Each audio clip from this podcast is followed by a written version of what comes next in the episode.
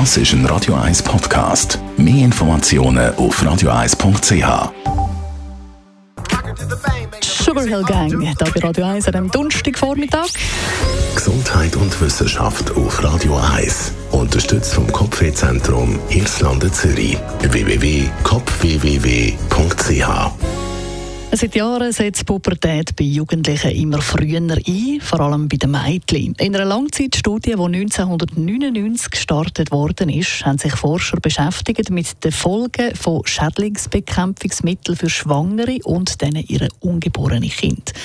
Und sie haben auch die Langzeitwirkung von Phthalat, Paraben und Phenol untersucht. Jetzt haben die Forscher ihre Ergebnisse präsentiert und die sind doch ein bisschen beunruhigend. Schuld am immer früheren Einsetzen von der Pubertät sind nämlich tatsächlich Substanzen in Körperpflegemitteln, die Müt werdende Mütter während der Schwangerschaft benutzen.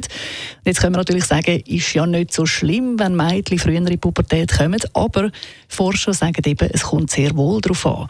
Wenn Mädchen nämlich früher in die Pubertät kommen, dann haben sie auch ein grösseres Risiko, mal an Brustkrebs erkranken oder an Eierstockkrebs. Und sie sind auch anfälliger für psychische Probleme. Und was für Mädchen gilt, gilt für Buben auch. Auch bei denen setzt die Pubertät früher ein wegen diesen Stoffen. Was den Ungeborenen schadet, ist auch für Kinder und Erwachsene jetzt nicht wirklich gesund. Substanzen wie Phthalat, Paraben und Phenol die beeinflussen nämlich nicht nur Sexualhormone, sondern eben auch Schilddrüsenhormon, Stresshormon oder sie wirken auf den Fettstoffwechsel, sagen Wissenschaftler. Billige Körperpflegeprodukte kaufen spart zwar im Moment ein bisschen Geld, aber auf lange Sicht, so wie es aussieht, verursachen die dann wohl wieder Gesundheitskosten, die ja nicht unbedingt müssten sein. Wenn man also Möglichkeit hat, dann wohl besser auf Körperpflegeprodukte zurückgreifen, die ein bisschen mehr kosten und vor allem keinen so Stoff drin haben. Besonders gerade schwangere Frauen, die lassen wohl besser die Finger von billigen Körperpflegeprodukten, wenn sie ihrem Ungeborenen nicht schaden wollen.